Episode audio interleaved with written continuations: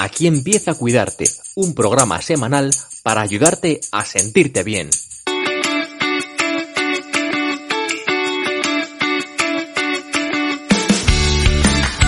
Bienvenidos a Cuidarte, un espacio para compartir inspiración e ideas sobre bienestar. Soy Marta Reguero, periodista y coach personal. Gracias por unirte a esta comunidad y gracias por acompañarme en este episodio.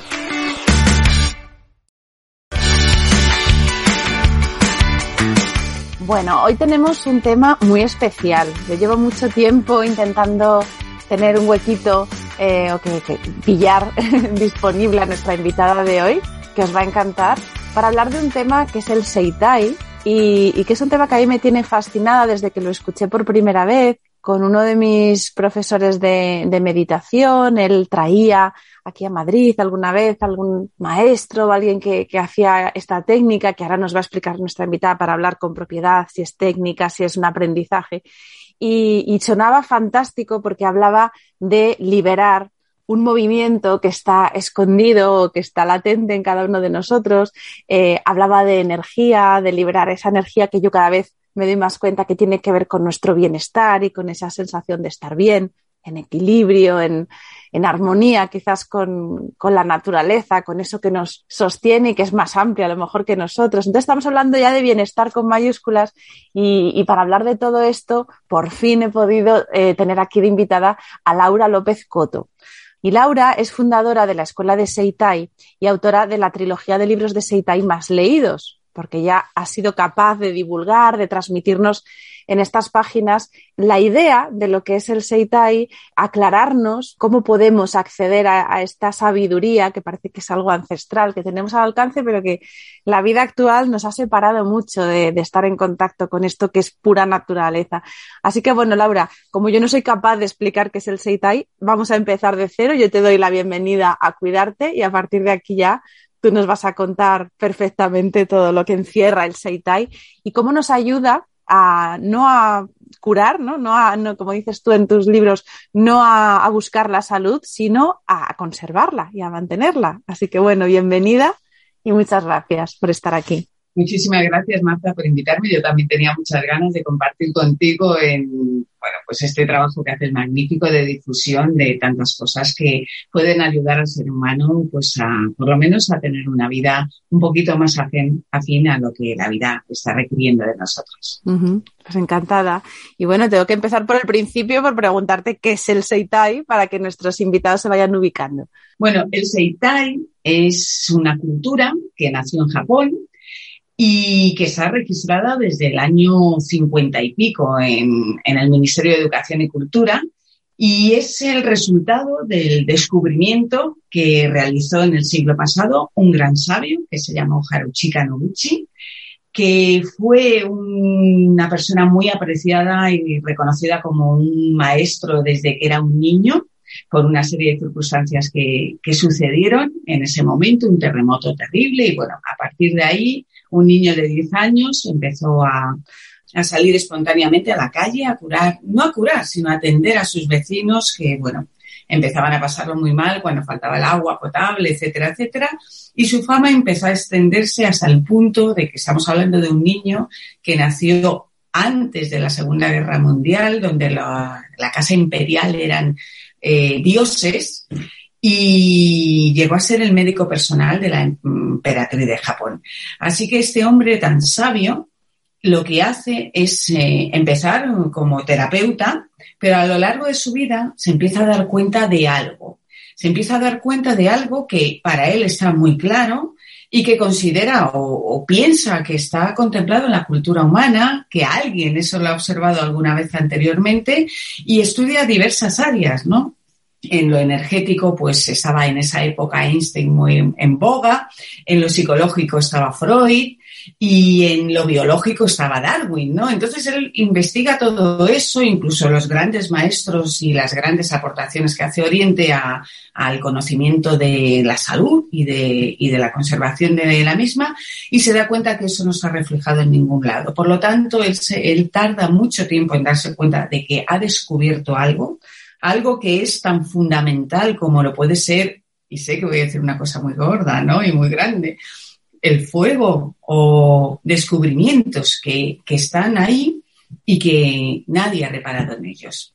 Por lo tanto, más que qué es Seitai, yo normalmente me dedico a desestructurar lo que ya en la cabeza está metido y a decir qué no es Seitai. ¿Qué no es Seitai? Pues Seitai no es un método, no es una técnica, es un descubrimiento. ¿Qué es lo que ha descubierto Haruchika Noguchi en el siglo pasado y ha sido formulado por el que ha sido mi maestro Katsumi Namine durante 50 años?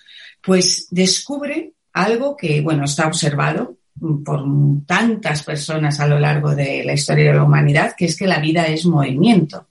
Pero no solo eso, sino que Naguchi descubre que ese movimiento no se está realizando de cualquier manera, sino que es el responsable de generar la vida, de estructurarla y, de, y está en la base de casi todo, todo lo que hacemos, tanto conscientemente como no conscientemente. Y no solo eso, sino que está en el fondo de nuestra salud. Es un movimiento que no hay que aprender nada, más bien hay que reaprender. Cualquier bebé sabe y es consciente de que tiene un cuerpo y de que ese cuerpo en movimiento se está reajustando. Seitai significa cuerpo, organismo en orden, afinado, autorregulado. Y es la capacidad que tiene el cuerpo, el organismo, me gusta más la palabra organismo porque el cuerpo queda como una cosa muy física, ¿no? Como body, como una cosa, no, cuerpo, eh, organismo significa que estamos hechos de muchas cosas y que además son cosas que no son indisolubles, somos uno, somos una. Entonces somos cuerpo, mm, órganos, somos canales energéticos, somos psique, somos muchas cosas, somos emociones y todo eso está funcionando eh, de forma conjunta y está funcionando a base de movimiento vital, ¿no? Entonces, este movimiento está activo. Nosotros no vamos a incorporar nada nuevo, sino que, por ejemplo, dormimos, nos movemos. Hemos pensado que dormir es fundamental porque hay un momento onírico de sueño profundo que es lo que nos eh, restablece, ¿no? Eh, pero no es exactamente así. Eso tiene su importancia, pero también tiene importancia el movimiento que se produce durante la noche, que está orientado a reajustarnos. Entonces, eso está activo ya. O sea, si va a venir una mota de polvo a mi ojo, indudablemente mi organismo tiene la capacidad de pestañear y de expulsar esa o evitar que entre esa mota de polvo. Eh, el corazón está latiendo, eh, la sangre está funcionando. Yo estoy, yo bebo un vaso de agua y me doy cuenta de que he bebido un vaso de agua, pero luego hay un momento de no consciente celular en el que mi organismo está haciendo ese tránsito del agua, está sacando los nutrientes, las cosas que requiere de ese agua y después vuelve otra vez al consciente. Me estoy orinando, tengo que ir al baño. Todo esto es un diálogo entre consciente y no consciente. Entonces, el Seitai es un conjunto de descubrimientos de cómo la vida está funcionando, cómo se está estructurando y cómo podemos conectar con ese movimiento vital a través de algo muy sencillo que se llama Katsuenundo, de lo que hablaremos luego. Por lo tanto, para resumir, para no acabullar en este momento, digamos que Seitai significa cuerpo, organismo en orden, es extraer la fuerza, la capacidad que tiene la vida de autorregenerarse, de afinarse y de evitar en lo posible, pues, atenciones externas, que nadie está en contra de eso. Pero todo lo que podamos hacer por nosotros mismos, por nosotras mismas, pues siempre va a funcionar mejor. Entonces, el Seitai es algo complicado de conocer porque puedes llevar la vida entera y siempre vas a estar descubriendo algo. Pero el Katsugen Undo y otras prácticas que tiene el Seitai son súper sencillas y voy a poner un ejemplo para entender esa diferencia. Yo puedo conducir un coche a lo largo de 30 a 40 años y no saber nada de mecánica, pero el coche me lleva de un sitio a otro. Eso es Katsubenundo. Yo no sé nada de Seitai, no sé nada de estructura del movimiento, no sé qué relación tiene eso conmigo, pero cuando practico de forma súper sencilla, resulta que mi cuerpo, que mi organismo se reajusta. Yo me he interesado por la mecánica. Entonces, Seitai es profundizar primero en cómo comunicar estas prácticas sencillas y ir un poco más allá y cuando estoy con personas, pues intentar ver qué es lo que hay ahí, ¿no? No porque yo tenga un especial interés, porque a mí me gusta enseñar a pescar, no dar peces. No, no, esto no es terapia. Esto es un, es algo que la OMS ha contemplado recientemente, además, que es el autocuidado, el self-care, la capacidad que tenga cada uno de conservar su salud. Entonces, yo no me interesa estar haciendo nada, pero sí que puedo ver lo que hay dentro y orientar a las personas en su práctica. Pero de lo que se trata realmente es que cada uno descubra esto y vea que como de una forma sencilla, sentándose, igual que ahora mucha gente se sienta para hacer meditación o hacer yoga, que son cosas magníficas, acompañadas de la práctica de Katsugenundo, toman una... Es como echarle sal, ¿no? A todo lo que hacemos. Eso es Katsugenundo. En sí mismo no es nada, el Seitai es la observación de la vida, pero cuando descubrimos esto, no sé por qué, pero nuestra vida cambia. Entonces, para, para entenderlo, los que no hemos estudiado y no conocemos esta, esta cultura, como tú decías, y estos conceptos van llegando nuevos, podemos decir que el Seitai se, lo, que, lo que se hace con el Seitai es conocerlo y con el Katsugen Undo practicamos, o sea, el Katsugen Undo se practica y el Seitai se conoce. A ver, el Katsugen Undo es algo que hace cualquier bebé. Eh, de hecho, hay gente que pregunta, ¿se le puede enseñar a los niños a hacer Katsugen Undo? Yo diría más bien no estropearles su espontaneidad, no estropearles su vida espontánea para que mm, en el futuro no tenga que estar practicando Katsugen Undo. Entonces, el Seitai suele venir después que el Katsugen. Es muy difícil aprender Seitai, eh, el conocimiento Seitai, si no hay un tiempo de práctica. Entonces, la práctica es jugar realmente. Una vez que conoces los propios, las, mm, la base mínima, ¿no? Para empezar, es una cosa que te vas a llevar para siempre, porque en cualquier lugar, incluso sentado, como estamos ahora mismo, ¿no?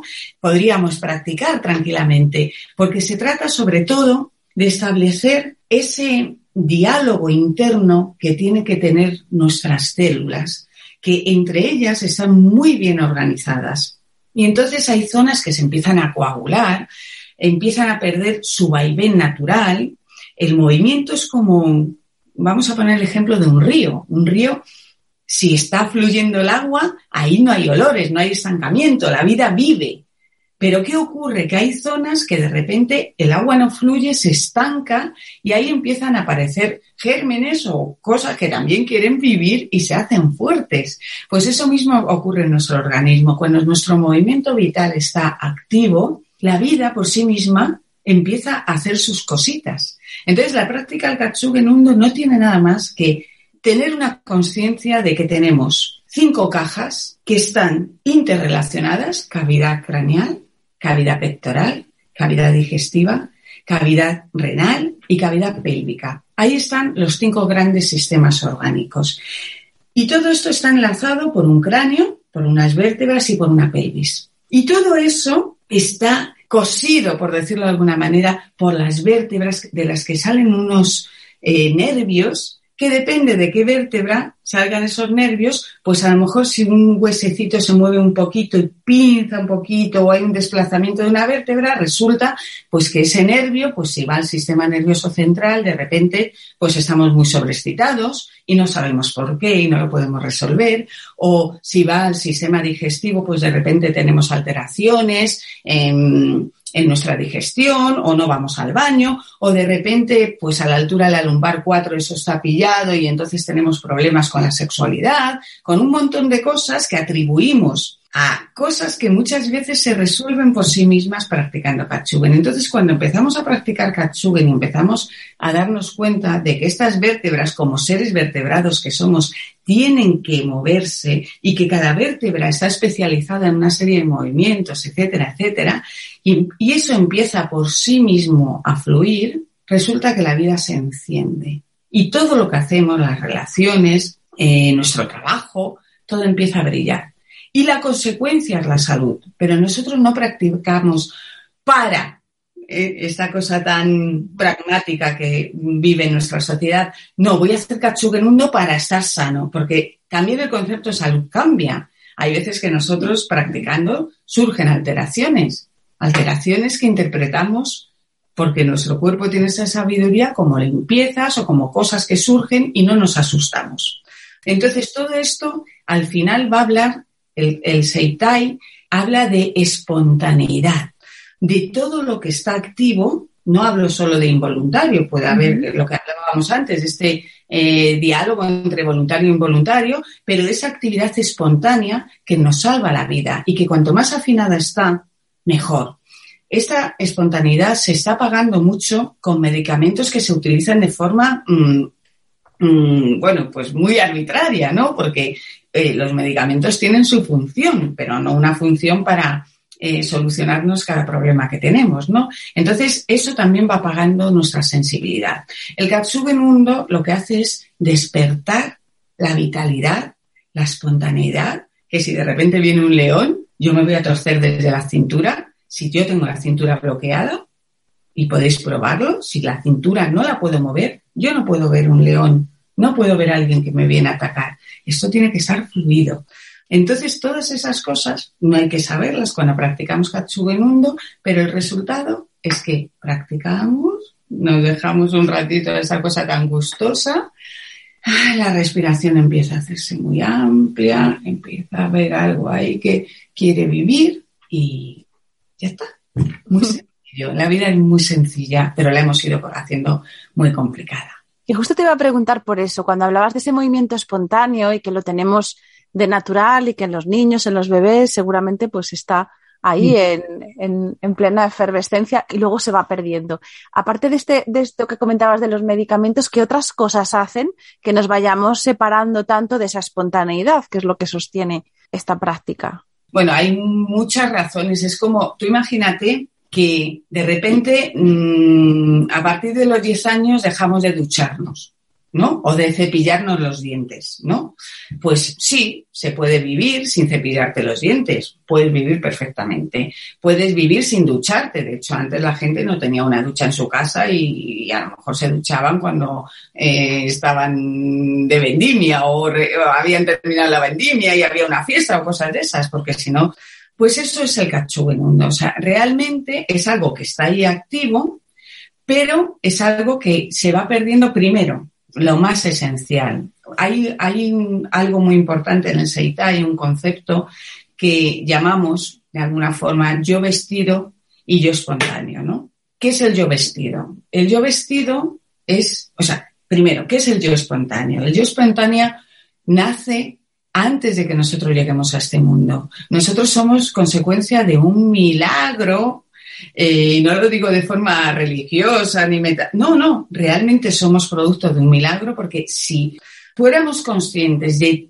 todas las generaciones que han tenido que cruzarse unos con otros, esos impactos amorosos entre todos nuestros antepasados, para que todo eso de repente un día se juntara nuestra madre y nuestro padre y nosotros apareciéramos como embrión dentro, ¿no? De nuestra madre, realmente es un milagro, ¿no? Entonces, ese movimiento de la vida que ha estado desde los científicos a esto lo han llamado, a encontrar una mitocondria que se llama, la han llamado Eva, que es como el origen de la vida, ¿no? El origen de la vida es algún ser tuvo el impulso por sí mismo de reproducirse, de hacer sus cositas y de ahí hemos aparecido absolutamente todos, ¿no? Es de ahí ese concepto filosófico oriental de somos una, somos uno, somos todos parte de lo mismo.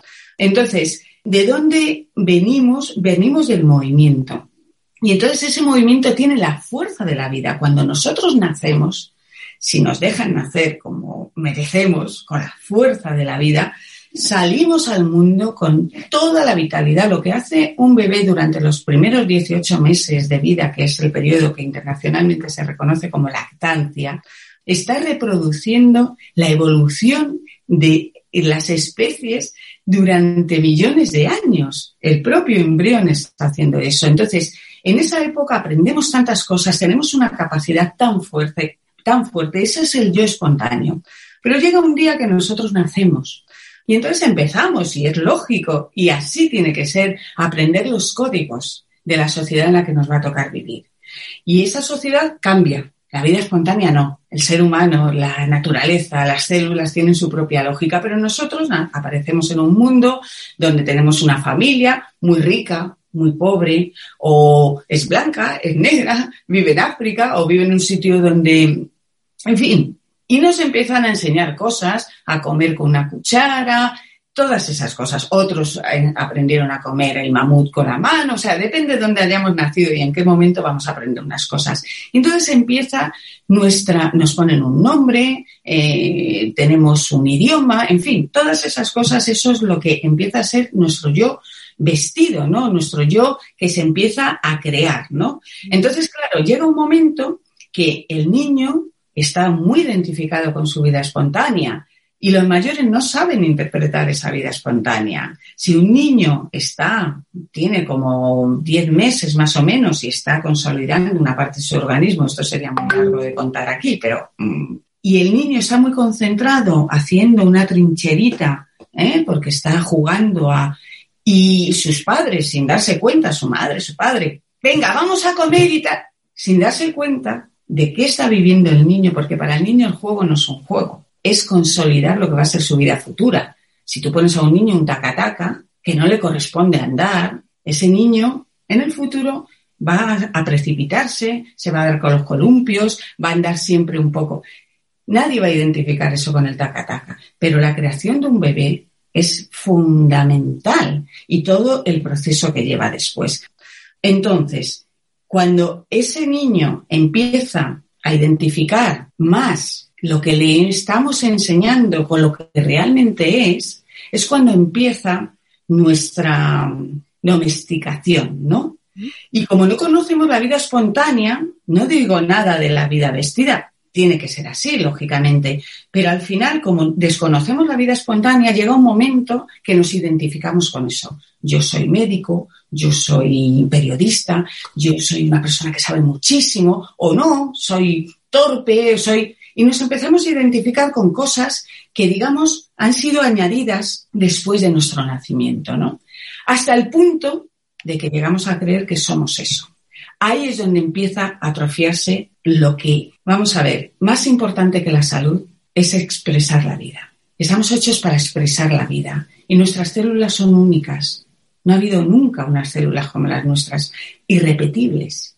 Entonces, esa domesticación empieza a crear como una especie de coraza que nos va no solo desde el punto de vista físico, ¿no? sino desde el punto de vista eh, mental, intelectual, de eh, propia subjetividad que tenemos cada uno, porque tenemos unas células únicas. La subjetividad no viene de que queramos ser extravagantes y raros, viene de nuestras células.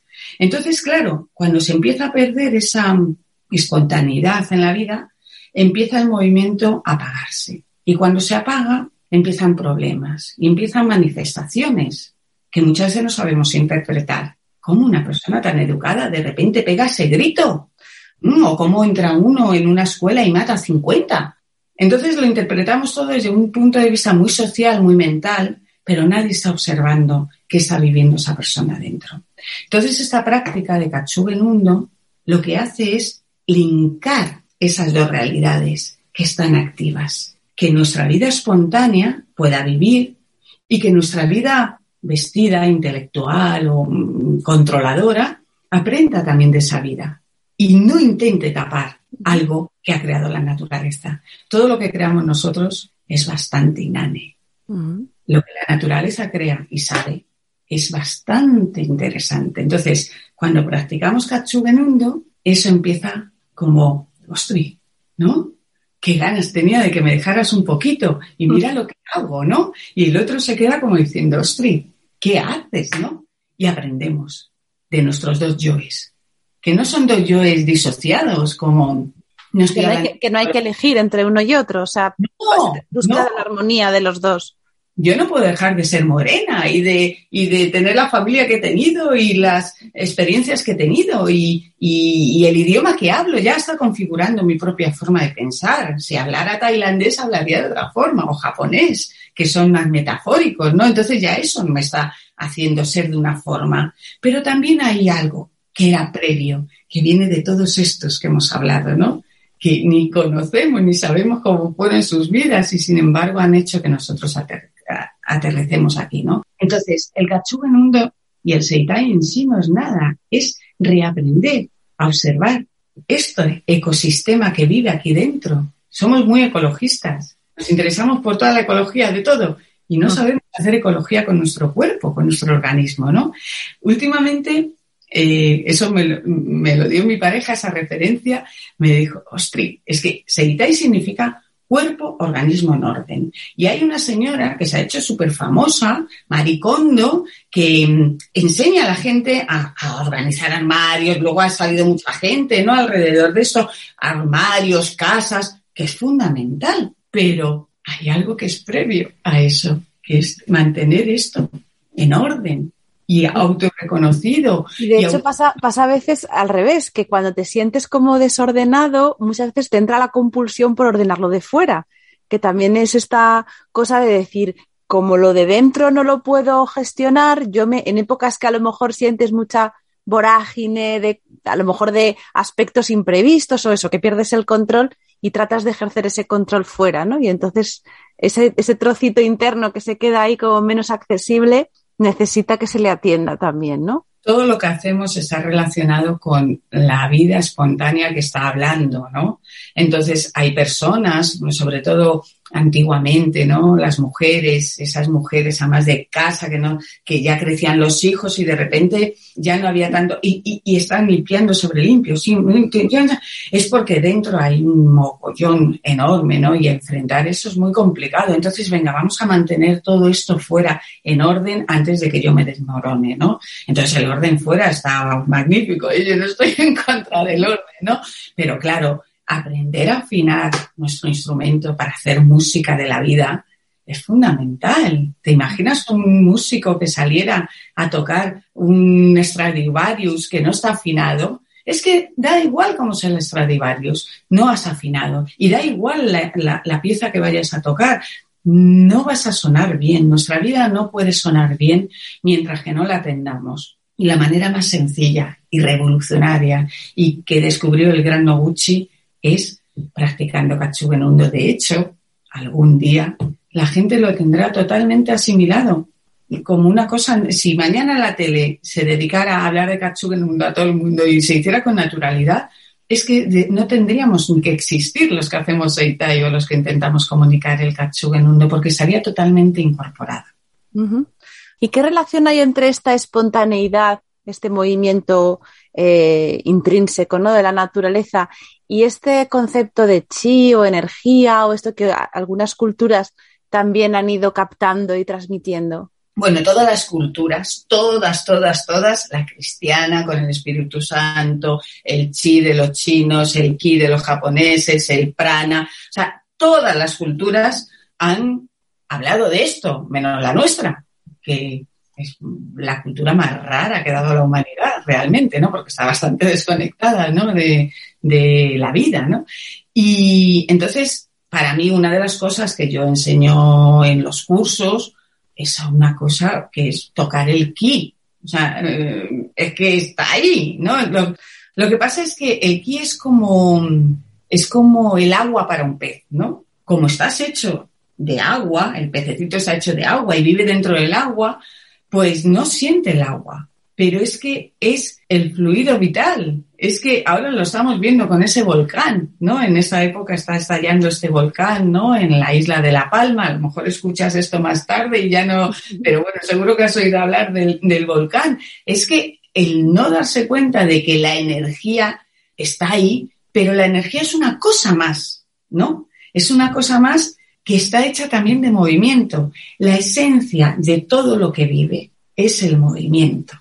Y lo que no vive, los electrones de las cositas están también en movimiento. O sea, el cosmos está en movimiento. Para que Einstein decía una cosa súper chula que a mí me encanta, es, nada sucede hasta que algo se mueve. Nada sucede. Entonces, la energía, la psique es movimiento. Todo es movimiento. Y el Seitai ha descubierto que los movimientos base son cinco. Hay unos movimientos dinámicos y luego hay unos movimientos estáticos. En la meditación la gente usa dos movimientos estáticos. Uno que es el que eleva la cabeza, que es el que nos permite pensar y esas cosas que hacemos, ¿no? Y otro es el de la pelvis, central. Eso embriológicamente aparece al principio eh, en dos grandes grupos celulares, ¿no? De ahí luego salen otras celulitas que son las que generan los movimientos dinámicos, ¿no? Y todo lo demás. Entonces, cuando estamos en meditación, la pelvis está acoplada y la cabeza. Entonces la pelvis tiende al centro de la tierra, la cabeza. Y entonces esto se produce. Esos son movimientos estáticos, porque no se ven al ojo humano, pero están moviéndose. El cráneo tiene su movimiento. La pelvis tiene movimientos. En otoño y en primavera es muy claro. Cuando una mujer da luz es más que clarísimo que esa pelvis es. Pero no es ese movimiento dinámico que pueda tener eh, nuestra zona media o nuestro frontal, etcétera, ¿no? Entonces, creo que me he ido, no sé por dónde. Me habías preguntado, perdona Marta, porque iba... Te había preguntado por el chi o por la energía, ah, el concepto de... La energía también está moviéndose y cuanto más fluido esté, esa energía mejor circulará. Pero que estamos hechos de aquí y que estamos rodeados de aquí, eso que se puede tocar. Haciendo unas pequeñas prácticas, lo tocas. Hay una bola ahí ¿no? Y la sientes en tu columna. Nosotros, eh, la gente que lleva más tiempo, una de las cosas que es complicada al principio, pero es respirar por la columna vertebral. Y claro, cuando tú respiras por la columna vertebral, todo está funcionando y la respiración no es este fluido que creemos que es la nariz, lo locomotor, los pulmones. La respiración está hecha de ki, de vientre, de pecho. Es una organización bastante compleja, la de la, pero que surge espontáneamente y que no está, el que crea que la respiración está hecha solo de oxígeno es que no ha entendido nada de la vida, ¿no? El ki, el chi, el prana, el neuma, el, tantas palabras que se le ha puesto a esto, el baraka, todas esas cosas, pues forman parte de nuestra vida y, claro, con la práctica del en Mundo, por supuesto que empiezas a sentir, ¿no? La presencia de ki y cómo fluye dentro. Sí, pero no lo digo como algo místico, lo digo como algo tan real como el sol que ha salido hoy, ¿no? Y cuéntanos cómo ha sido tu historia, porque tú tenías otra profesión. Ahora además te digo hablar conoces embriología, conoces eh, estas otras culturas, veo que tienes ahí como, como un crisol de, conocimiento. Todo eso es después de muchos años que has dedicado a difundir, a estudiar y a difundir el Seitai en la práctica de Kansu Benundo. ¿Cuál es tu historia con el Seitai? Pues bueno, mi historia con el Seitai es, eh, es una historia que todavía se está escribiendo. Eh, ayer, cuando estaban planeando esta, esta entrevista, te conté que habían publicado mi libro en búlgaro, pues justo antes de esta entrevista me ha llegado la noticia de mi agente que ya está publicado en Canadá en francés y se está empezando a distribuir en el mundo en francés mi primer libro, ¿no? Entonces, bueno, es algo que yo nunca he buscado. Yo sí sé, porque yo, bueno, me he dedicado a muchísimas cosas, me he dedicado al teatro, he tenido restaurantes, he sido periodista durante muchos años en Antena 3, eh, tengo una empresa, una empresa de una productora de televisión, en fin, eh, esa ha sido mi vida. Y yo, todos los trabajos que hacía, yo decía, tengo que trabajar mucho para no depender del dinero, porque yo sé que me voy a dedicar a escribir. Era algo que yo tenía claro, pero yo pensaba que me iba a dedicar a escribir novela, ¿no? Eh, en mi vida me planteé esto, ¿no? Y un día, de forma casual, en una de las épocas en las que tenía un restaurante, que sigue funcionando, si queréis visitarlo en Madrid, el panadero que me servía el pan estaba hablando con mi socio, ¿no? Y mi socio es un tío muy calladito, escucha y no habla, ¿no? Y yo le veía que estaba escuchando y yo escuchaba al panadero y le estaba contando que había un francés que venía, que iba a hacer un curso de Saitai, de Katsubenundo, y lo estaba contando tan mal. Mi marido también es periodista, estábamos los dos, y dijimos, eso nos sonó como una cosa rara, porque hablaba de cómo el, el cuerpo se mueve por sí solo. Y cómo el mueve, y yo decía, bueno, esto, claro, lo relacionas con cosas satánicas, no sé, o sea, con gente muy colgada, ¿no? ¿No? Y, y, bueno, no sonó todo súper raro, ¿no? Entonces dijimos, podemos ir nosotros pensando, como siempre, en hacer un, un reportaje, incluso en esa época hacíamos mucha cámara oculta y esas cosas, bueno, tú imagínate. Y fuimos, pensábamos estar un rato y ya está, ¿no? Era un fin de semana entero. Y claro, cuando llegamos allí nos quedamos, ¿qué es esto, no? O sea, se nos despertó una curiosidad enorme. Entonces, bueno, nos quedamos al curso, mm, nos fascinó. La semana siguiente creo que hacía algo en Mallorca, allá que nos fuimos. Luego en Italia, en Suiza. Entonces empezamos a ir a todo lo que era nuestra práctica. Yo en mi vida me hubiera imaginado dedicarme al Seitai, ¿no? Y pasados como 10 años, no sé cuánto tiempo, muchos años de práctica, de vivencia, de descubrir muchas cosas internamente, yo sabía que había un gran maestro que había sido alumno directo de Noguchi, que vivía en Barcelona. Yo soy de Madrid, aunque ahora vivo en un pequeño pueblo de Cuenca. Eh, pero bueno, estoy siempre entre Madrid y, y este pequeño pueblo. Y yo sabía que había un maestro en Barcelona, pero aquello me parecía como la universidad, ¿no? Yo tenía mi experiencia en mi práctica, pero claro. Bueno, el caso es que fuimos, estuvimos yendo a un par de cursos de estos que hacía públicos para todo el mundo, dos veces al año. Y bien, me encantó, eh, pero yo sentía que para mí eso empezaba a ser una necesidad saber más, ¿no? Entonces él tenía un grupo eh, los miércoles desde hacía como 40 años donde aceptaba a gente pues muy, pues que llevaba muchísimo tiempo, muy dedicada al Seitai, para hacer una formación de lo que nosotros llamamos observación Seitai, ¿no? Que ya tiene más que ver transmitir a otras personas, etcétera, ¿no? Y entonces, mmm, a través de su secretaria le planteamos la posibilidad de ir los miércoles, cada miércoles de Madrid a Barcelona, y no sé qué le pasó, que dijo, vengan.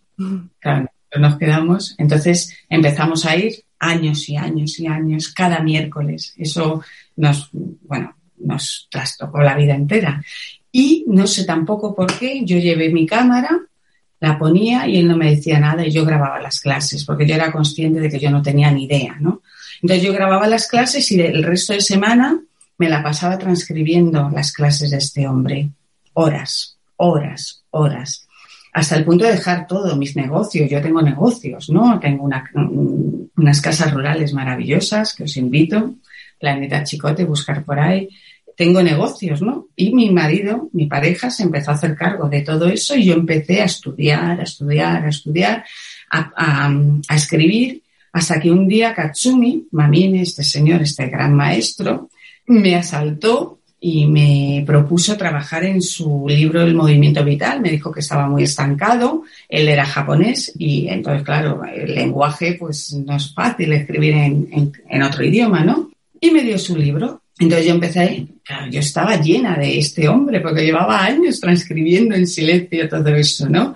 Entonces cuando yo vi aquello, empecé a trabajar, yo estaba muy acostumbrada, yo he trabajado, por ejemplo, con Rosa María Mateo, con mucha gente en la tele, a la que yo le hacía los textos hablando con su respiración, como a ellos les gusta contar las cosas. Entonces yo estoy muy acostumbrada a hacer eso. Entonces yo cogí a ese señor, empecé y cuando llevaba como 70 páginas dije, ¿qué estás haciendo? Estás metiendo mano al libro de un señor que no conoces de nada, que es un maestro, que todo el mundo dice que es súper trabajar con él. Se lo mandé y él se quedó alucinado. No hacía más que darme las gracias. Pues, bueno, yo flipando. Y a partir de ahí me llené tanto, tanto, tanto de Seitai que fue cuando nació mi deseo de escribir el primer libro, Seitai Inteligencia Vital, que es el que ahora se está vendiendo por todas partes. Y al principio ese libro eran como 700 páginas y dije, bueno, no hay editorial que afronte esto. Hice un libro con mi propia editorial que creé de 300 y pico páginas y a partir de ahí ha venido todo. O sea, yo he intentado dejar el Seitai 200.000 veces. O sea, yo quiero eh, tengo pensado escribir una novela maravillosa sobre Potosí, que bueno, no voy a hablar nada de esto, pero tengo tantas ganas de hacer otras cosas porque eso me apasiona. Pero digo, bueno, ya está, ¿no? O sea, mm, pues no. O sea, cada vez que intento dejarlo, aparece algo más grande. O aparece la escuela, o aparece. Entonces, ¿qué hago yo aquí? Te aseguro, Marta, te aseguro que no tengo ni idea. Mm. Pero tú eres periodista, habrás escrito alguna vez, y sabes lo que es escribir, ¿no? Que parece que hay algo que ajeno a ti, que escribe por ti, que te transmite algo, pues eso es lo que me está pasando con el Seitai. Es algo que me mueve como si yo fuera una marioneta, pero el resultado es que voy, voy, voy, voy, voy. Y creo que esto, bueno, me va a acompañar hasta el día de mi muerte. Mi madre murió con 59 años, yo voy a cumplir 57. Y ella murió porque realmente no había un motor en su vida que la impulsara a vivir. Y yo siento que soy una mujer de muchísima suerte porque tengo el proyecto más grande que puede tener un periodista, una periodista entre manos, que es difundir algo que es un patrimonio humano que cualquier ser humano debe conocer, incorporar y al final eso va a repercutir en la mejora de la vida de todo el planeta, ¿no? Y ya sé que estoy diciendo una cosa muy fuerte, pero... ¿Podrías decir así al escucharte que el practicar Katsugenundo y, y conocer el Seitai te ha hecho mejor persona? Bueno, a ver, yo no sé lo que es ser bueno o ser malo, ¿no? Porque a veces cosas que parecen malas son buenas y a veces cosas buenas son malas, ¿no? Lo que sí me ha hecho es, primero, una persona con mucha confianza en mi vida. Me ha hecho comprender mi vida y entender a los demás y no interpretarlos a través de lo que vemos, ¿no? Eh, yo he aprendido a interpretar a los demás de forma espontánea y a no juzgar, bueno, todos juzgamos y no pasa nada, ¿no? Todos tenemos opinión sobre las cosas y tampoco podemos ir en contra de nuestra naturaleza, pero sí a no juzgar de una forma tan categórica cada cosa que nos rodea, ¿no? Y las cosas que no nos gustan, mira, una de las cosas que cuando empecé a dar clase, que yo tampoco pensaba dar clases de vamos, ni loca, yo me imaginaba eso, ¿no? Para mí, enseñar Seitai es una escuela, porque yo aprendo, ¿no? Entonces, yo soy una persona mmm, con bastante carácter, muy impulsiva, no me callo, ese tipo de cosas, ¿no? Y digo las cosas según me vienen, ese tipo de cosas. Claro, cuando das clase también te conviertes en otra cosa, ¿no? Y una de las cosas que más me han enseñado es a interpretar a todas las personas que vienen, que tengo ahí delante, ¿no? Y sobre todo, fíjate, las personas que, entre comillas, más problemas me van a poner, yo siempre le digo, las duretas soy las que más me ponéis porque es de las que aprendo y además son las personas que están captando algo muy fuerte. Y no todo el mundo es capaz, ¿no? De, en un primer, decir, no, yo es que he vivido una vida que estoy descubriendo, porque nadie te puede enseñar esto, nadie. Lo tienes que descubrir tú. Y cuando descubres que parte de tu vida es una gran mentira, pero no de forma filosófica, interna, pues a veces puede haber personas, por eso es tan difícil transmitir esto, porque tienes que gestionar eso de una forma. Entonces, esas personas que yo en otro momento a lo mejor lo hubiera gestionado con una cosa, al contrario, son las personas que más han captado, de las que yo más aprendo. Entonces, ser mejor persona, yo creo que, no sé, yo he sido muy buena y muy mala. Y creo que lo voy a ser toda mi vida. Porque todos somos, tenemos una parte ahí. El Seitai no es para no es algo espiritual, aunque te hace espiritual. No es para ser ni bueno ni malo, es para ser, es para ser. Y ser en esta sociedad en la que vivimos es muy complicado, cada vez más complicado. Y esto va a ser una espita, una espita para que la gente empiece por sí misma, que lo interesante de todo esto, a ser mejor persona, no lo sé, pero por lo menos a manejar las situaciones de una forma mucho más acorde a lo que cada situación requiere, eso seguro, porque hay una afinación, eso seguro.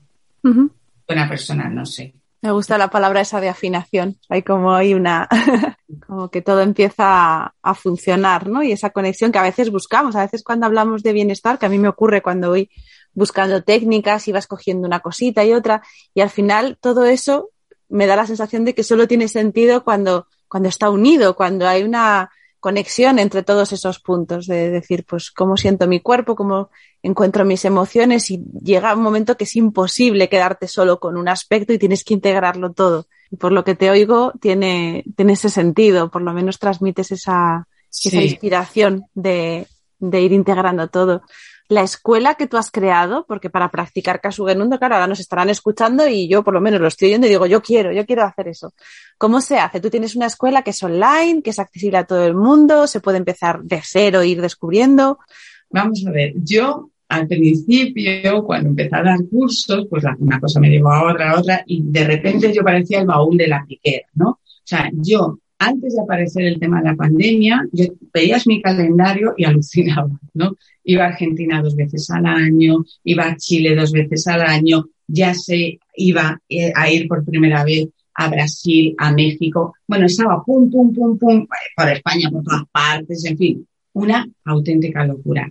¿Qué ocurría? Que claro, yo puedo ir a un sitio y sobre todo cuando todo el mundo es nuevo, para que eso empiece a pues eh, hay una frase que me gusta muchísimo, que es, por tirar de las flores no salen antes. Todo tiene un proceso, o sea, tú no puedes llegar a un sitio y decir, venga aquí, no, todo eso tiene que llevar para que la gente baje la guardia de alguna forma y eso empiece.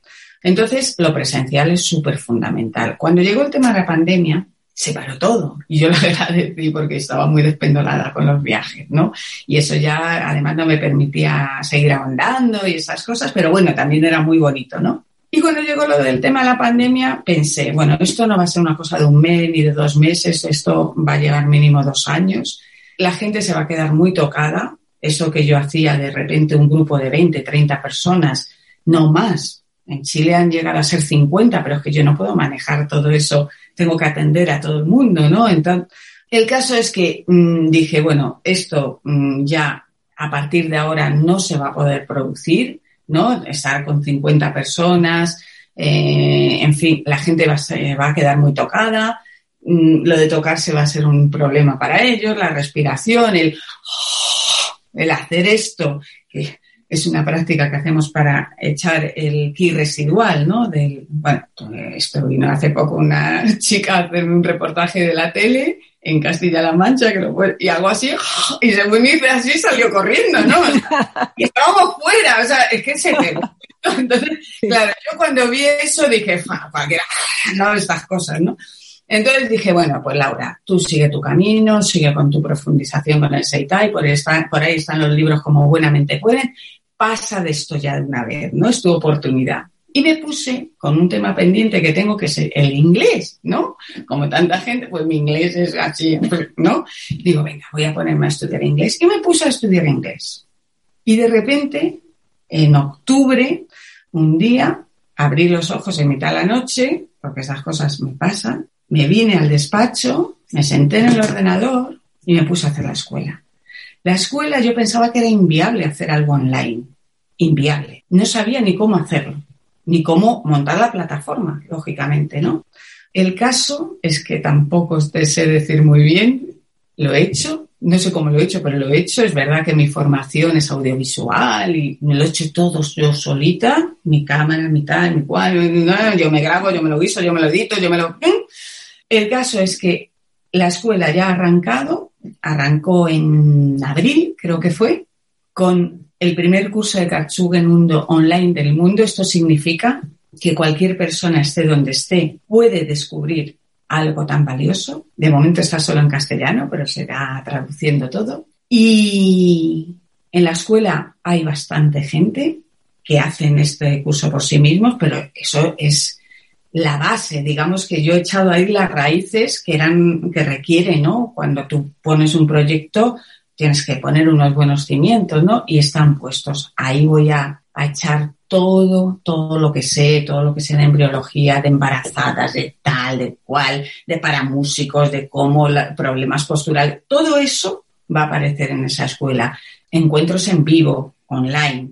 Y cuando vuelva otra vez la situación que yo creo que se tiene que dar para hacer Seitai, porque yo me niego, me niego a hacer un curso de Seitai con mascarilla, porque va en contra de lo que eh, yo he aprendido. Entonces, para eso prefiero no hacerlo.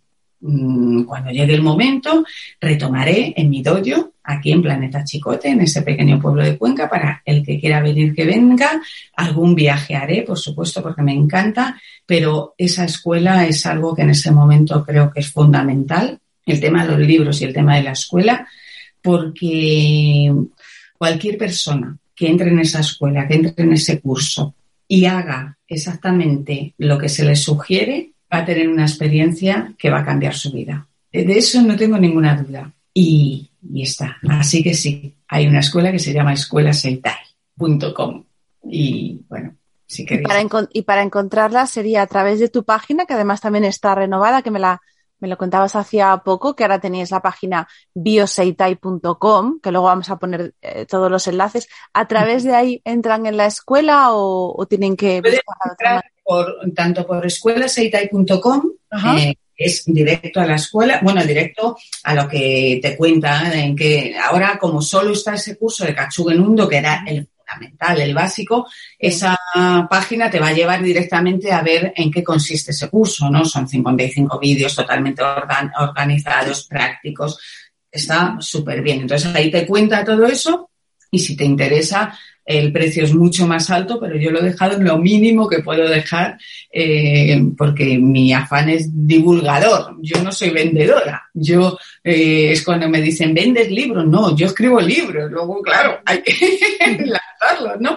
Pero, y la escuela es lo mismo. O sea, mi afán es que realmente la gente lo conozca. Entonces, en Bioseitai también hay un apartado que pone escuela que enlaza directamente con, Y hay otra página dentro de Bioseitai que pone curso, que ahí se explica también de otra manera y ahí podéis ver eh, en qué consiste. Lo que pasa es que eh, en esta página nueva que he hecho hay una parte que es sobre mí y hablo de cómo hablar de Seitai es como hablar del chocolate. O sea, hasta que tú te metes la oncita mm, y la saboreas, pues es imposible yo puedo decir tanto por ciento de cacao, tanto por ciento de grasa de leche, pero el sabor del chocolate, si tú no lo pruebas, pues esto es lo mismo, ¿no? Intelectualmente nos vamos a hacer ideas, pues esto es como el yoga, o esto es como la meditación, o esto es como, tenemos que buscar agarrarnos a algo, ¿no?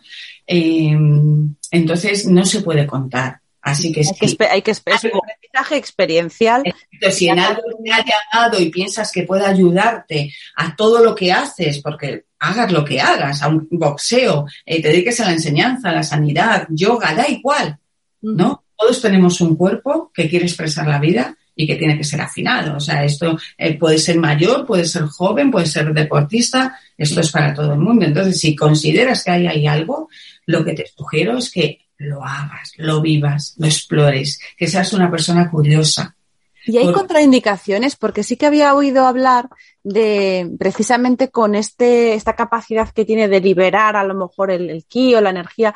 Sí había oído hablar que entre determinados procesos, por ejemplo, algún tumor, alguna, algo que está creciendo a lo mejor erróneamente en el cuerpo, si estimulabas el, el ki o el chi o la energía, ibas a conseguir a lo mejor que eso creciera. ¿Esta idea que yo he oído, la conoces o tiene fundamento?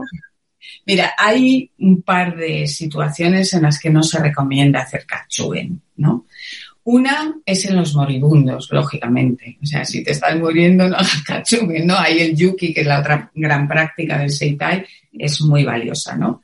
Y otra es, por ejemplo, cuando una mujer da luz, en el momento de dar a luz, incluso aunque sea practicante, hay un momento en el que hace falta un reposo. Este momento es muy importante, lo voy a compartir si te parece aquí contigo. claro. Estamos hablando de la vida de los que vienen, ¿no? Entonces, hay un momento en el que la mujer, cuando da luz, las crestas ilíacas se abren, ¿no? Estamos hablando de un parto natural, ¿vale? Entonces, las crestas ilíacas se abren, ¿no? y empiezan un proceso de movimiento para cerrarse, ¿vale? Entonces, ese cierre de las, de las crestas ilíacas no se hace de cualquier manera. Va una cresta ilíaca, otra cresta ilíaca, una, y eso dura un tiempo, en cada mujer un tiempo. Levantarse antes de que ese proceso haya terminado significa estropear tu salud para el resto de la vida. Se estropean muchísimas cosas. La mujer pierde la lozanía, la juventud, y un montón de cosas porque no se han cerrado bien las crestas ilíacas. Si tú me preguntarás, ¿cómo sé yo cómo se cierra cada cresta? Bueno, pues con dos termómetros. Un termómetro aquí, otro aquí.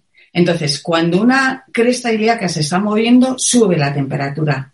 Luego sube la otra, va subiendo hasta que llega un momento que se iguala. Cuando se iguala significa que las dos crestas ilíacas se han cerrado correctamente. Ese es el momento de levantarse. Además hay que levantarse y después puedes practicar katsugen o tal. Hay mujeres que, ay, conozco el katsugen y tal, y doy a luz y me pongo. No, hay que respetar ese proceso. Entonces, es en los únicos casos que conozco que no se debe practicar katsugen hundo. Luego, por ejemplo, gente que está con un proceso de, ¿cómo se llama esto? Radioterapia, no, de quimioterapia, ¿no? Un proceso de quimioterapia que es muy fuerte, ¿no? Esas terapias se están cambiando, ¿vale? Pero lo que tradicionalmente solían ser módulos de cuatro semanas, ¿no? Una semana aplican la quimioterapia y luego hay como tres semanas de descanso, ¿vale? La semana que aplican la quimioterapia no conviene hacer kachugen. Hay que estar muy recogido, mucho yuki y mucho... Después se puede practicar. No conozco ningún... Es que el kachugen es algo que ya está activo. No es una técnica, no es un método, no es algo que tú vayas a hacer unos mm, ejercicios que son ajenos a tu cuerpo. Tú vas a conectar con el movimiento y mientras que estás viva, estás vivo, ese movimiento está activo, simplemente vas a conectar. Y hay veces que durante la práctica es un movimiento muy amplio, muy expresivo, y otras veces es micro movimiento, porque cuando hablamos de movimiento vital, no estamos hablando de lo que se ve. A mí lo que se ve no me importa. A mí lo que me importa es lo que está pasando dentro. Esos micromovimientos que están produciéndose. Con lo cual, el cuerpo, esto no lo hemos dicho, cuando practicamos en uno, Tú ves una clase de entras así sin saber nada y piensas, un oligofrénico, están todos locos. claro, porque cada uno está con su rollo. Cada cuerpo requiere, no solo cada cuerpo, sino cada momento de su vida. El cuerpo sabe, sabe cómo tiene que reorganizarse, cómo tiene que ajustarse. Y a lo mejor ves a alguien, solo esto.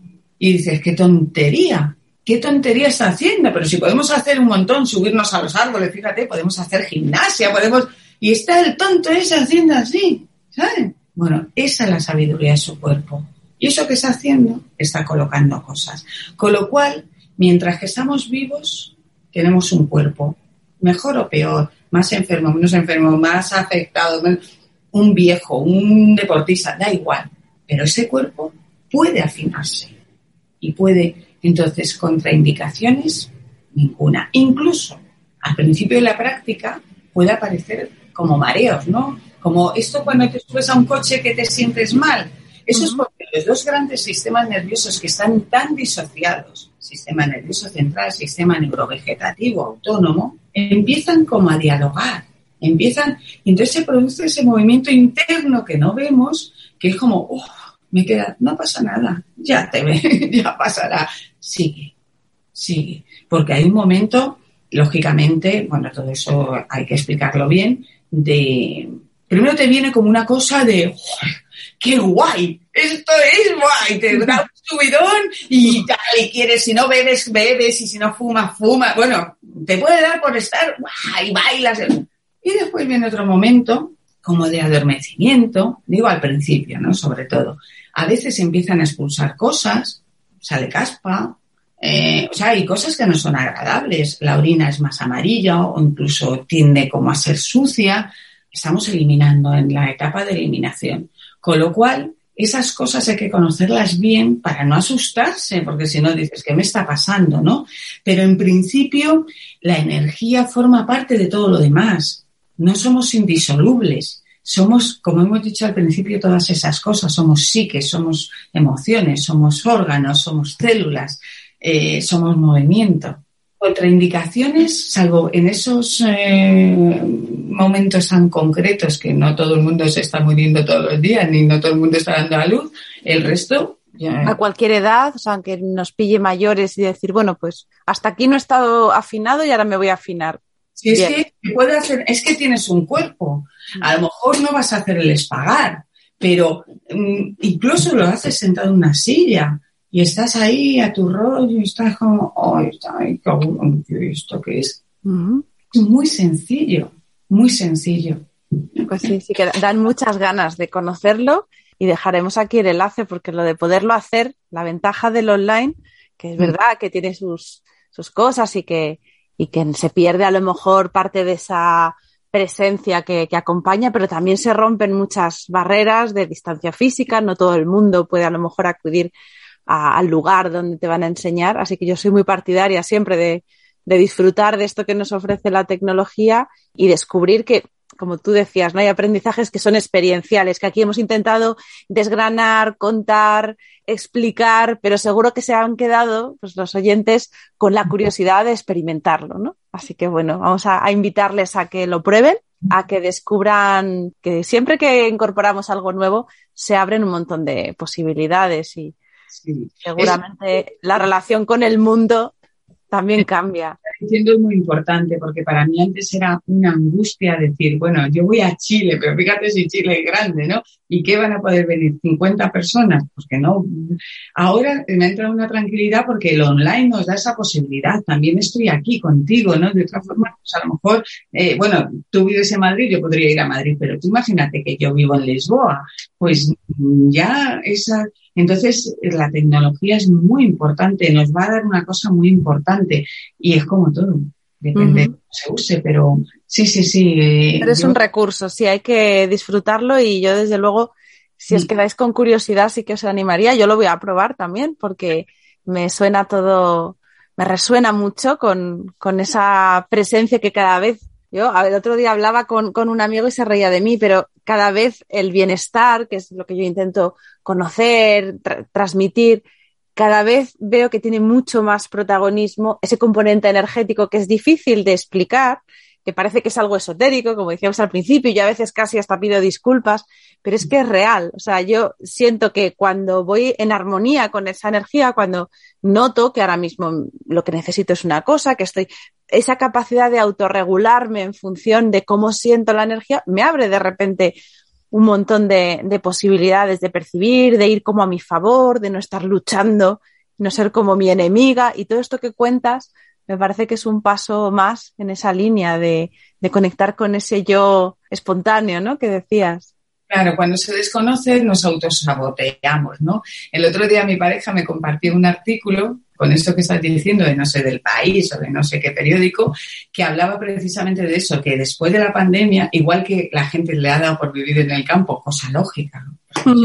en plena, en un pueblo de 80 habitantes, yo no sé qué hubiera hecho en un piso, pero bueno, pues igual que les ha dado por eso, les ha dado por buscar. Se han dado cuenta de que hay algo que mm, lo llaman autoayuda, lo llaman, eh, lo que tú dices, bienestar. No saben qué, pero saben que hay un camino que hay que empezar a explorar y hacerse cargo uno de uno mismo en lo posible, ¿no? Y que está muy bien que, que tengamos un sistema de salud tan maravilloso y todas esas cosas, pero no nos va a servir para todo para todo, ¿no? Cada vez que alguien tiene una angustia por algo y eso se transforma en una ansiedad porque su aparato, eh, bueno, no voy a entrar en esto, eh, eh, porque si no me voy, pues saber que tienes un recurso, que esa ansiedad se apacigua bastante y no tienes que estar tomando tanta cosa, ¿no? Que eso a la larga va a estropear, ¿no? Muchas cosas.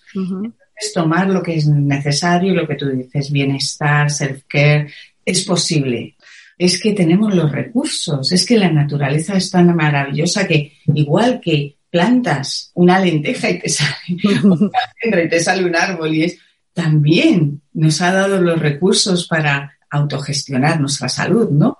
Y eso es lo que ha descubierto el Seitai, eso es lo que aporta el Katsugenundo a la práctica y eso es lo que descubrió el gran sabio Haruchi Kanoguchi. Pues te agradezco muchísimo que nos lo hayas contado tan bien, con tanta pasión, además, como transmites. No me extraña que al final esa sea tu misión, porque yo creo que, que algo así hay que contarlo con esa energía también. Vamos a dejar el enlace a tus libros, que antes no he mencionado los, los tres libros. El primero es Seitai, Inteligencia Vital. Luego tienes Seitai, Mujer Vital, que está centrado en el ciclo, ¿no? Que imagino que ahí también hay muchísimos matices que, que explorar y que conocer. Y luego Seitai Katsuge Nundo que yo me estoy dando cuenta que yo los estoy leyendo al revés, porque yo he empezado por leer el último. No, no, no, están escritos en ese orden. Ah, vale. Y el de mujer, bueno, es, es, lo debería leer todo el mundo, mujeres y hombres, ¿no?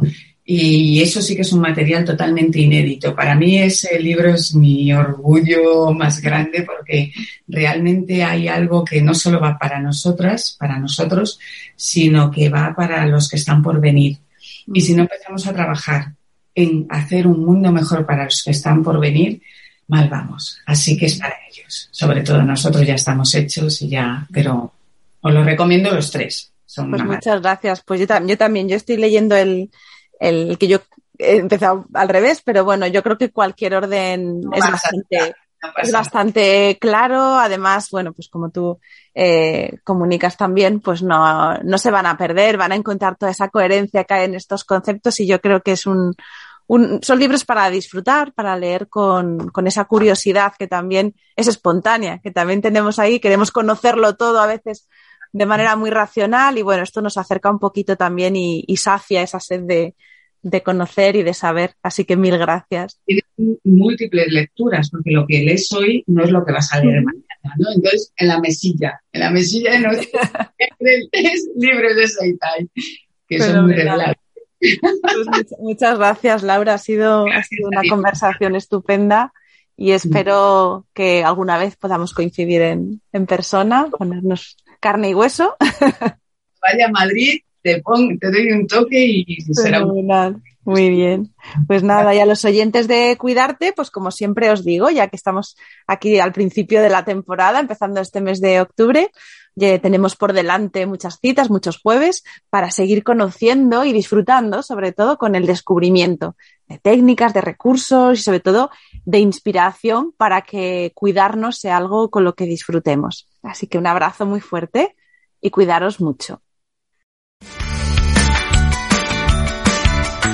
Y hasta aquí el episodio de hoy.